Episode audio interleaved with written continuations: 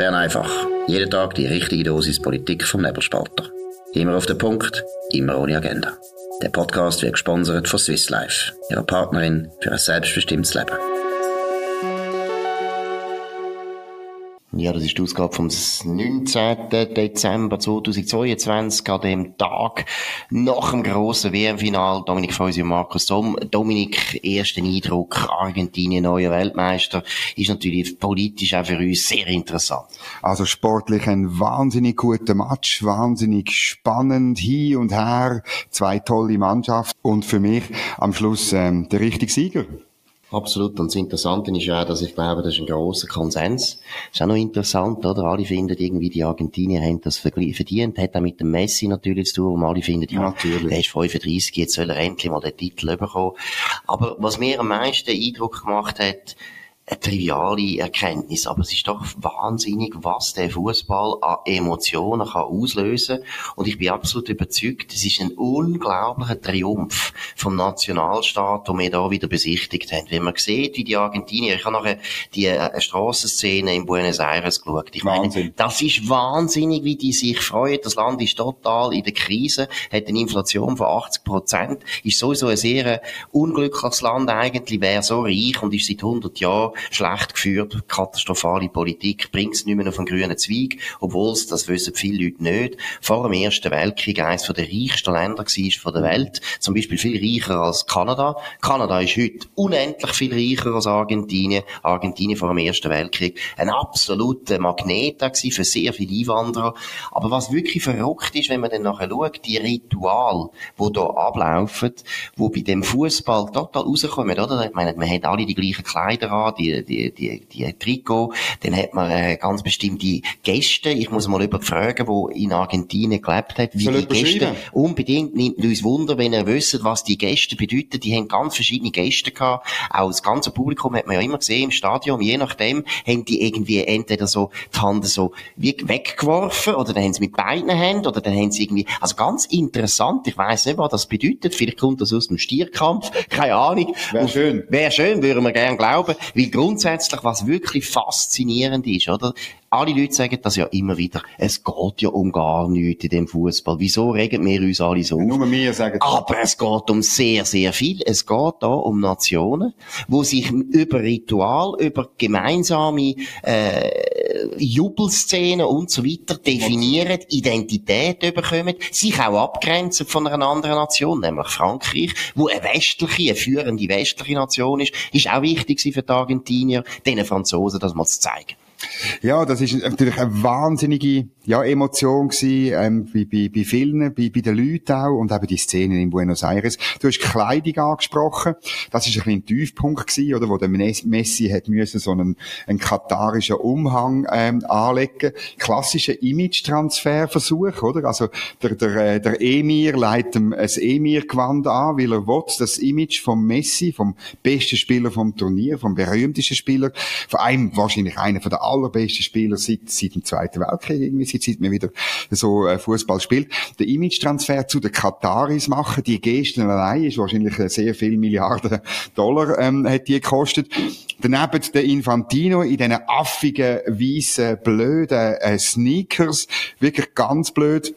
Äh, das ist ein bisschen komisch gewesen. Aber so läuft oder der Symboltransfer letztlich, der ist natürlich wahnsinnig wichtig gewesen. Er hat zwar den Mantel dann relativ rasch abgeleitet, aber, und, und ist interessant, dass äh, die Schweizer Medien mindestens eigentlich wenig Bilder bringen, wo er den Mantel anhat, außer in den Artikeln, wo es den Mantel thematisieren. Aber sonst bringt man immer ein anderes Bild, wo er nämlich das erste Mal durch ist, als wichtigster Spieler vom Turnier, wie er die, die, die grusige Statue küsst. Das kann man auch erst wieder seit Corona. Und will man natürlich den Image-Transfer bei uns will verhindern. Ja, ich meine, also ich will noch weitergehen. Es ist unglaublich ein aggressives Verhalten ja, ja. von Katar, weil es geht genau um da, was ich vorher gesagt habe. Die Fußballspieler haben ja alles Liebli an von ihrer Nation.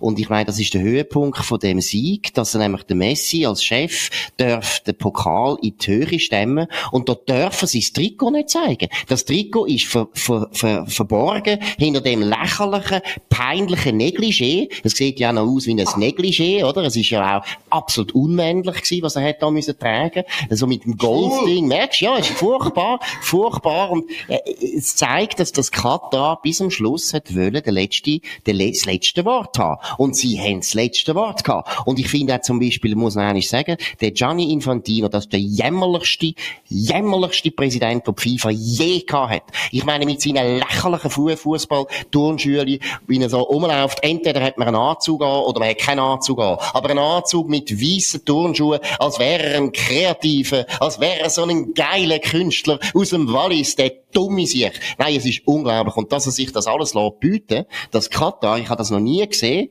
dass ein Gastgeber, ein Gastgeberland, kann einem anderen, der gewonnen hat, wo die Weltmeisterschaft gewonnen hat, kann aufdrängen seine Kleidung. Stell dir mal vor, wir würden die WM organisieren und dann müsste der Messi irgendwie Wilhelm, ja, Schwingerhosen anlegen und noch ein Wilhelm Tell Hütli und noch mit der Armbrust rumlaufen. Was für eine Anmassung von einem Gastgeber, dass der Gastgeber eigentlich am Schluss sagt, hey, ich habe doch eigentlich gewonnen und nicht der Messi. Und das Zweite, was ganz grusig ist und wieder zeigt, was für ein jämmerliche, schwache Figur der Infantino ist. Nein, der regt mich auf. Dann sieht man, wie er es nicht durchgebracht hat, dass er den Pokal verteilen kann. So viel ich weiß, ich habe das noch nie gesehen, dass nachher der Pokal von zwei Leuten verteilt wird. Man sieht, wie der Emir die Hand am Pokal hat, beide Hände am Pokal. Und der Gianni hat auch noch müssen sein Händchen hinheben und seine weißen Turnschuhe zeigen. Nein, es ist eine ganz lächerliche, jämmerliche Figur. Wählen den weg. Ja, es ist also, ähm, wir fordern die Volkswahl. Ja. Alle, alle ja, bei einem ja. Fußballclub eingeschriebenen Schweizer, ja. nur die Schweizer. Wenn man denkt, wie unsere Journalisten den Sepp Blatter die ganze Zeit fertig gemacht haben. Einer von den wichtigsten Sportfunktionären. Ja, aber wird ja gleich überall noch mehr oder weniger geschont. Nein, es ist zum ja. ja, zum Brüllen ist auch ein anderes Thema, nämlich eine Geschichte aus der NZZ am Sonntag. Tempo 30 soll Norm werden, und zwar überall, fordert der Städteverband. An der Spitze hat man dort einen, einen, einen Typ installiert, der heißt Stockholm, wahrscheinlich hat er Stockholm-Syndrom. Das ist nämlich der FDP-Stadtpräsident, äh, der FDP-Stadtpräsident von Frauenfeld. Ich habe mal in der Nähe gewohnt, ich habe sogar Torauer Deutsch. Ja. Nein, ähm, da hören wir jetzt auf. Nein, der ist, äh, Grüß August steht, und er fordert jetzt als FDP, ist, äh, ähm, Stadtpräsident. Überall Tempo 30, auch auf der Hauptstraße. Es ist eine Katastrophe, oder? Dort auch, muss auch sagen. Der TCS hätte das längstens können durch ein bisschen Lobbying ähm, auf Bundesebene klar machen, Tempo 30 von mir aus in der Wohnquartier, wo das Kind hat, überhaupt kein Problem. Im Gegenteil, bin ich sogar, bin ich sogar dafür, würde ich sagen. Aber auf Hauptstraße, quer zum Beispiel durch Münzingen, wo ich jeden Tag durch muss, eine Katastrophe, führt nur zu gefährlichen Situationen. Genau, und ich finde, äh, gute Stadtpräsident von Frauenfeld, äh, freisinnig, sicher noch eine Stadt, nein, ist es eigentlich ursprünglich eine Stadt gewesen, bin nicht mal sicher, oder ist es ein Flecken gewesen. Auf jeden Fall ein, wieder ein Tiefpunkt in der Thurgauer Geschichte, dass man einen freisinnigen Stadtpräsident hat, der solche linksgrünen Schrott erzählen Und eben, das ist immer ein bisschen das Traurige, dass es so bürgerliche Politiker gibt, die nicht merken, wie sie sich zum Aff machen für linksgrüne Verbände. Der Städteverband ist völlig durchsetzt, linksgrün durchsetzt, ist eigentlich ein linksgrüner NGO, wird natürlich beherrscht von der grossen rot-grünen Stadt, ist ja klar. Und dann brauchen sie irgendeinen nützlichen Idiot, wie eben zum Beispiel der Stadtpräsident von Frauenfeld aus einer sehr bürgerlichen Stadt, aus einem sehr bürgerlichen Kanton. Und der stellt sich dann hin und erzählt irgendwelche linksgrüne Sachen. Ich würde ihm empfehlen, sofort beitreten bei den Grünen, raus aus der FDP, so Leute können wir nicht brauchen. Das sind genau genau die Leute, die die FDP kaputt machen. Also man könnte eigentlich, wenn wir zurückgehen auf, auf, äh, auf Katar, oder, könnte man sagen, der Städteverband ist eigentlich wie äh, Katar und die haben jetzt dem anderen Stockholm letztlich das Negligé angelegt. Und ich bitte, Herr Stockholm, tun Sie das Negligé abziehen, dann können Sie Weltmeister werden von der bürgerlichen Stadtpräsidentin. Nein, er soll sich abwählen lassen. Tönt euch das merken im Frauenfeld, der Stadtpräsident, da könnt ihr nicht stolz sein drauf, der vertritt nicht euch, der vertritt die rot-grünen Großstädte, wo äh, eine sehr ideologische... Hösitum, musst du auch noch sagen. Jenseitige Politik machen. Das ist genau das Hösitum, da müssen wir mal sagen, wo die Bürgerlichen sollten aufhören. Und ich will es auch noch einmal betonen, Tempo 30 macht durchaus Sinn in gewissen Regionen, in gewissen Quartieren und so weiter. Wir wohnen auch noch immer, wo Tempo 30 ist. Wir sind auch froh gewesen für unsere Kinder, dass Tempo 30 ist. Aber es geht eben nicht um Tempo 30 und Sicherheit, sondern es geht darum, dass die Städte eigentlich autofrei werden. Das ist das Ziel der rot-grünen Ideologen. Das ist der Punkt. Ja, Lautstärke äh, stimmt ja nicht, sonst würde es ja Tesla erlauben. Ja, genau. Also, wenn die offizielle Argumentation ist, dass es zu laut sind, die Autos, es geht wirklich nicht Atemsicherheit, oder? Und das ist derart absurd, eben weil Tesla ja noch leislicher sind. Auch übrigens Auto sind mit Tempo 50 sind sie überhaupt nicht laut. Und, und durchaus muss ich ja sagen, bei Hauptstraßen muss ich auch sagen, dass es an einer Hauptstraße öppe die mal ein Auto vorbeifährt und das noch ein bisschen tönt. Das ist eigentlich ganz normal. Gut, jetzt haben wir noch eine andere Geschichte von unserer Bu äh, Lieblingsbundesrätin, die zurück, wo zurückgetreten ist. Nein, von denen, die zurückgetreten ist, ist das unsere absolute Lieblingsbundesrätin Simonetta Sommaruga. Sehr gute Geschichte für die CH Media, äh, rausgekommen vom Ottmar von Matt, den ganzen guten... Nein, nein, Entschuldigung, Patrick Müller. Entschuldigung, nein, ja, Patrick Müller ist natürlich noch besser. Chefredakteur von CH Media, auch ein sehr, einer der besten Chefredaktoren von der Schweiz. Er macht die Geschichte, um was geht's? Ja, er hat herausgefunden und kann es belegen, dass Bundesrätin Simonetta Sommaruga unmittelbar nach ihrem Rücktritt probiert hat, ihren Generalsekretär, wo wahrscheinlich einer der meistgehasstesten Generalsekretärin in Bern ist, weil er so ideologisch unterwegs ist, hat wählen platzieren in Verwaltungsrat von der Swisscom, das ist ein lukrativer Posten dort, und sie hat für das einen wählen rausmoppen, der Renzo Simoni, wo jetzt im Auftrag vom Bund Verwaltungsrat ist und das offenbar gut macht, also gibt überhaupt keinen Grund. Und das Interessante ist, dass Simoni sagt in der Aargauer Zeitung, Frau Sommaruga, hat noch gar nie, seit der Verwaltungsrat mit ihm geredet. Also es ist das erste Mal gewesen, wo er einen Anruf bekommt. Er soll auf Bern kommen, ins Büro von der Frau Bundesrätin. Und dort sagt sie ihm übrigens, wir dürfen sie entfernen und jemand anderen rein. Gut, einfach, dass ihr euch das merkt. Das ist Korruption von der SP. Das ist genau, wie die Linken korrupt sind. Das ist absolut korrupt. Der Matthias Ramsauer eignet sich in keiner Weise Verwaltungsrat sein von einem grossen Unternehmen wie der Swiss, wie der Swisscom. Er hat 0,0 Ahnung, eben was er kennt, was er weiss ist, wie man ideologisch vorgeht gegen Leute, die anders denken. Er ist unglaublich unbeliebt, auch im eigenen Departement. Ja, genau. Und so einer muss eigentlich jetzt gescheiter mal auf den freien Arbeitsmarkt mal schauen, ob die schlechten Eigenschaften, die er hat, überhaupt gefragt sind. Und sonst kann man ja kann man ihn ja pensionieren. Ja, der kann ja zum Städteverband und dort äh, der, der neue grüne Stadtpräsident von Frauenfeld äh, beraten. Nein, aber es ist eine sehr gute Geschichte von Patrick Müller, wo auch ein bisschen zeigt, ich muss, muss mir jetzt ehrlich sein, das machen auch bürgerliche Bundesräte, oder? Also wo auch ihre, es ist ja immer ein häufiges Zeichen, dass Bundesräte vor dem Rücktritt stehen, ist immer der Beweis dafür ist, dass sie immer das neueste, engste Umfeld neue Jobs bekommt. Aber man muss jetzt gleich aber mal betonen, vielleicht können wir uns täuschen, aber ich sage es jetzt einmal, Uli Maurer habe ich bis jetzt nicht gehört, dass irgendwelche Chefbeamte oder irgendwelche Generalsekretäre oder irgendwelche Kommunikationschefen jetzt plötzlich einen Job bekommen beim Milchverband oder ich weiß nicht wo oder beim Volk oder ich keine Ahnung oder im, im, im, im, im, im forstwirtschaftlichen Zentrum von Hinwil. Ich habe keine Ahnung. Beim Uli Maurer habe ich nichts so gehört die meisten bürgerlichen Bundesräte wissen, dass das nicht so die feine Art ist. Und da gibt es ein paar Korrupte. Aber bei der Linken ist es ziemlich normal, muss man auch mal sagen. Ja, es ist ja nicht das erste Mal. Einfach nur schnell ein Stichwort. Äh, Christian Löwra oder, wo bereits äh, eingesetzt worden ist als äh, Postverwaltungsratspräsident und das, obwohl das öffentlich zugängliche Profil, wo man sagt, das muss ein Postverwaltungsratspräsident haben, dort steht zum Beispiel eine internationale Erfahrung mit Logistikunternehmen. Ja, das hat der Herr Löwer auch nicht, außer dass er etwa die im Bundesratschat mitgeflogen ist. Ja, genau. Und er ist ja auch viel auf Brüssel geflogen. Das ist natürlich auch logistisch eine grosse Herausforderung. Ja, er muss jeden Morgen hat er müssen packen, sein Köfferli, dann auf Brüssel fliegen und wieder zurückfliegen. Das ist Logistik im Alltag, wo er natürlich gut geübt hat. Nein, aber noch eine schnell vielleicht auch wegen, wegen dem Thema von diesen Verwaltungsräten. Oder wir haben es ja gesagt, was darum gegangen ist, um Departementsverteidigungs UWEC ist deswegen auch ein ganz wichtiges Schlüsseldepartement gewesen für Mitte rechts, äh, Mitte links, weil es gibt unglaublich viele Sinekuren. Das ist wie früher in der katholischen Kirche man kann wirklich ganz viel, also zum Beispiel früher in der, du kennst das auch gut, in der katholischen Kirche gibt es ja sogenannte erledigte Bistümer, also Bistümer, die es eigentlich nicht mehr gibt, weil das, dort sind eigentlich nur noch Muslime, aber die gibt's immer noch und so kann man gewissen Leuten, gewissen Kardinälen, wo man vielleicht nicht mehr unbedingt hat wollen, hat man so können, eine sogenannte, eben ein Bistum geben oder ein, sogar ein Erzbistum und so weiter und die haben dann gut gelebt. Bei uns läuft das beim Uwecken so. Man hat Post, man hat Ruag, man hat SRG, man hat ziemlich, man hat sehr viel Staatsbetrieb, wo auch in fremdem, fremdem und empfindlichem Umfeld müssen operieren. Nein, und da kann man natürlich Leute versorgen. Und der Bund macht das leider schon ganz viel. Da gibt es noch viele Kommissionen, wo man immer wieder so ein bisschen 10.000 Franken dort und 100.000 Franken dort.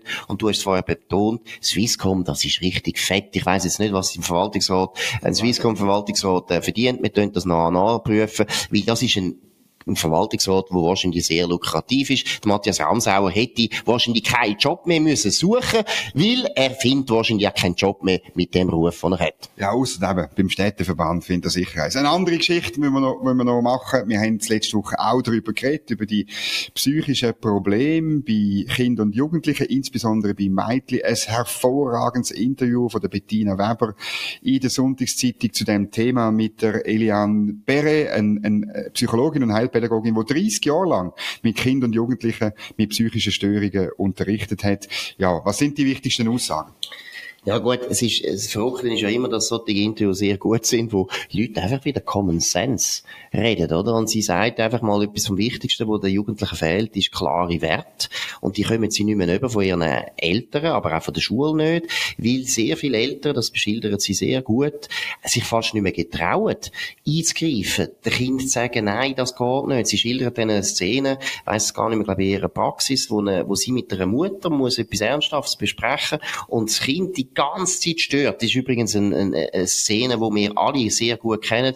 Wir haben auch viele Kinder und wenn man da mal im Wahrzimmer war, kann man so ein bisschen studieren, äh, der völlige Zerfall von der heutigen Familie oder besser gesagt der völlige Zerfall von der Erziehung.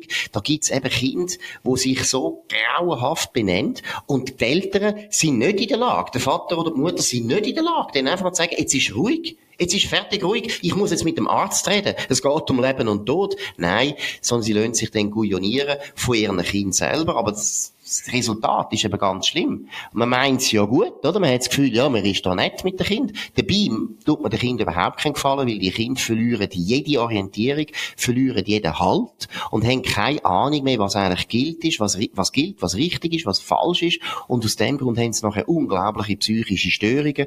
Das ist äh, äh, sehr äh, negative Entwicklung, aber ein unglaublich gutes Interview, sehr langes Interview auch, wo man aber jedes Wort sehr gern gelesen hat. Ja, du darfst mich week. Ein bisschen konservativ schelten, aber ich habe wirklich das Gefühl, weißt, es ist, es ist eine Entwicklung, wenn man, wenn man die Familie und andere zivilgesellschaftliche Institutionen kaputt macht, von links-grün kaputt macht, dann macht man auch das kaputt, was dort entstanden ist, eben der Common Sense oder das Lernen von gesellschaftlichen Normen und Regeln, auch von Tabus, von Anstand, von, äh, tun wir das alte Wort brauchen, von Sitte. Und das ist irgendwo durch, gehört das in die heutige Zeit, dass man alle die Institutionen äh, zuerst relativiert, lächerlich macht und am Schluss tut man sie ganz zerstören. Und und das führt nachher dazu, dass die Orientierung fehlt. Ich, ich, ich, ich bin nicht Experte in diesem Gebiet, aber das eine hat meiner Ansicht nach mit dem anderen etwas zu tun. Genau, und äh, es gibt natürlich jetzt Leute, die sagen, ja, ihr könnt da jetzt immer die Linken da kritisieren. Ja, es gibt auch Bürgerliche, die da das nicht checken. Oder? Gut, so wie der Stadtpräsident von Frauenfeld, der ja. will nicht wissen, wie seine Kinder gut erzogen worden sind, keine Ahnung. Aber könnte man sein, dass es gleich aussieht wie in vielen Familien. Nein, der Punkt ist natürlich schon, der Händler ist einmal eine ideologische Entscheidung gestanden und die hat damit zu tun, dass man Erziehung grundsätzlich als etwas Problematisches angeschaut hat, als etwas Autoritäres, mhm. als etwas Repressives. Und ich meine, das hat schon mit 68 tun. 68 hat das sehr stark propagiert. Antiautoritäre Erziehung ist schon früher en vogue gewesen, durchaus auch in bürgerlichen Kreisen. Aber es ist 68 wo das enorm äh, verbreitert hat, wo das auch äh, unterfüttert hat, probiert hat zu belegen, Wissenschaftler zu belegen. Heute, etwa 50, 60, 70 Jahre später, sehen wir die Resultate und sie sind nicht überall erfreulich. Weil es ist wie immer, es gibt ja gewisse Autorität autoritäre Missstände, die es gegeben hat, wenn man gesehen, denkt in den 60er Jahren, wie dort die Schule funktioniert hat, dann würde niemand von uns sagen, wir wollen jetzt die Schule wieder so, dass man mit dem Maßstab eins auf sogenannte Tatzen oder eins auf die Finger bekommt, wenn man etwas falsch gemacht hat. Da will eigentlich niemand mehr. Aber das Pendel hat völlig in die andere Richtung, völlig übertrieben ausgeschlagen, auf eine Art, wo es langsam gefährlich wird. Weil eben, wir haben jetzt Leute und sehr viele junge Leute, die sich umbringen, die sich umbringen, weil sie keinen Halt mehr haben, weil sie nicht mehr wissen, was ein Wert ist. Und da muss Pendel zurückschlagen. Es muss wieder sagen, Erziehung ist etwas Wichtiges, ist etwas Gutes. Man muss den Leuten, man muss den Kindern einmal sagen, was gilt. Man muss, die Kinder können dann schon Nein sagen und täubeln, aber dann setzt man sich durch. Der Witz, dass man Eltern ist, ist ja, dass man 20 Jahre die Kinder muss betreuen. Man muss nicht zeigen, wie die Welt ist. Man muss nicht zeigen, wie man überlebt. Und was ich auch einen guten Gedanken finde, auch etwas, was man immer wieder hört, aber was einfach wichtig ist, Kinder müssen auch lernen, mit Negativem umgehen. Das ist ganz extrem wichtig. Und das ist etwas zum Beispiel in unserer Schule auch, wo man überall das Negative der Kind wird ersparen. Schlechte Noten, eine schlechte Rangierung im Sport. Überall wird man den Kind etwas ersparen. Auch Mobbing wird man den Kind ersparen. Mit dem sage ich nicht, Mobbing ist gut.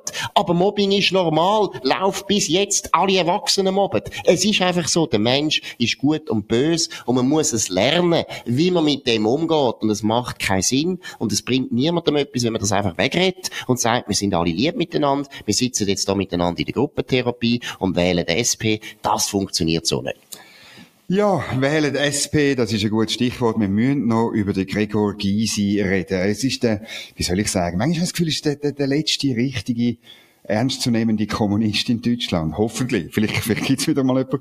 Er ist in der Schweiz gewesen. Ich habe das auch mitbekommen mit einer, mit einer, mit einer Delegation. Ähm, ich habe das dort ein bisschen komisch gefunden. Ich weiss auch gar nicht, ob du dich kannst erinnern, weil im Nationalrat hat man dann, tut ja dann der Nationalratspräsident die begrüßen und so. Und dann gibt's Applaus, aber dann ist instinktiv sind die alle aufgestanden. Und ich habe das nicht in Erinnerung. Früher hat man einfach geklatscht, hat weitergemacht. Man ist nicht aufgestanden. Standing Ovations vielleicht für eine Königin. Für Kommunisten machen wir das. Gut, für Kommunisten machen Aber das Interessante ist das Interview, weil er sagt, die Schweiz soll nicht der EU beitreten. Die Schweiz soll die Ausnahme bleiben und ähm, sie soll da nicht mitmachen überall. Man soll zwar ähm, einen Vertrag haben mit der EU, aber dort sagt er auch, es sei wichtig bei diesen Verträgen. Die, und die Schweiz muss nicht überall bei allen Themen dann dabei sein, sondern man soll da gemeinsam herausfinden, wo dass, ähm, dass man gemeinsame Interessen hat und dann soll man das machen. Also faktisch lässt er vor, die Schweiz und die EU sollen gegenseitig Rosinen picken und das, ja, das ist ja bei Vertragsverhandlungen so.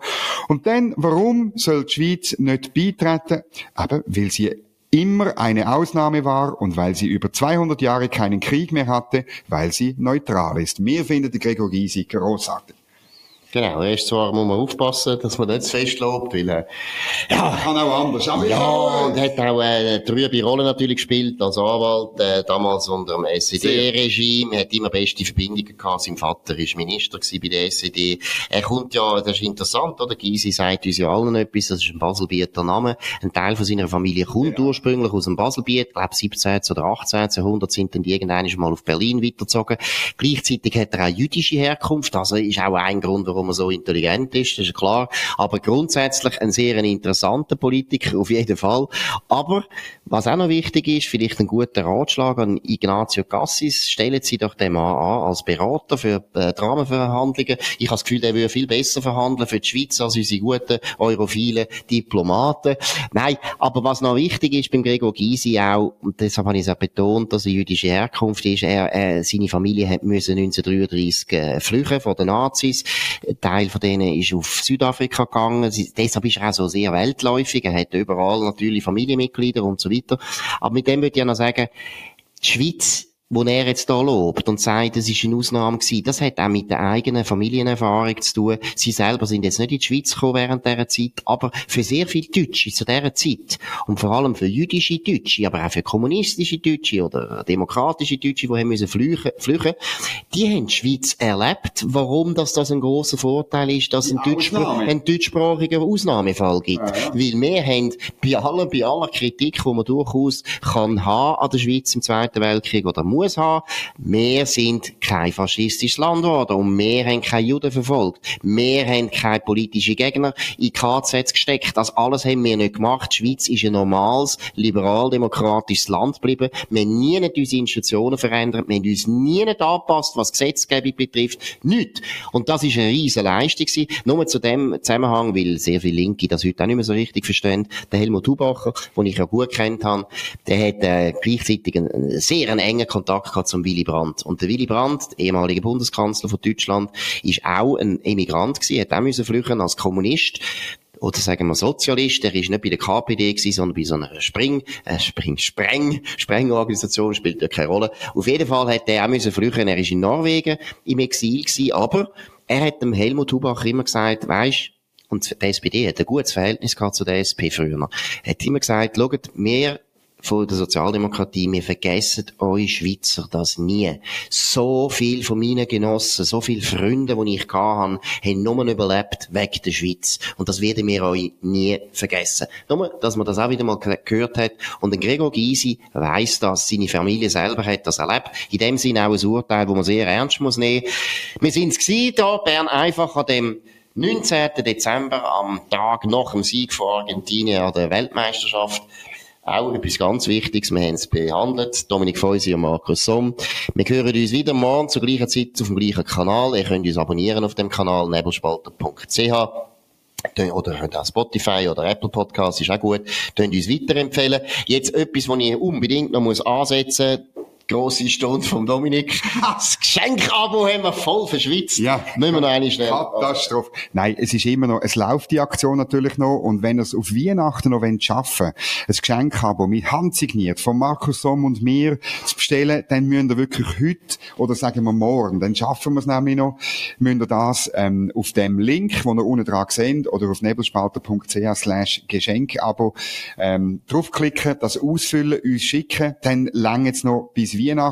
Sonst kommt es halt ein bisschen später. Das ändert nichts daran, dass er mit 150 Franken, mit dem Spezialpreis vom Jahresabo, ein Jahr lang Common Sense, ein Jahr lang liberale Information überkommt, direkt auf eure Ohren und auf eure Augen. Das ist es gewesen. Bern einfach vom 19. Äh, Dezember. Ihr seid auf dem schnellsten wachsenden Podcast von der bürgerlichen Seite in der Schweiz und es muss sich niemand genieren, wenn er nicht links ist. Ähm, die Mehrheit ist bürgerlich in dem Land und wir sorgen dafür, dass über diese Themen wirklich diskutiert wird. Danke fürs Zuhören und eine gute Zeit.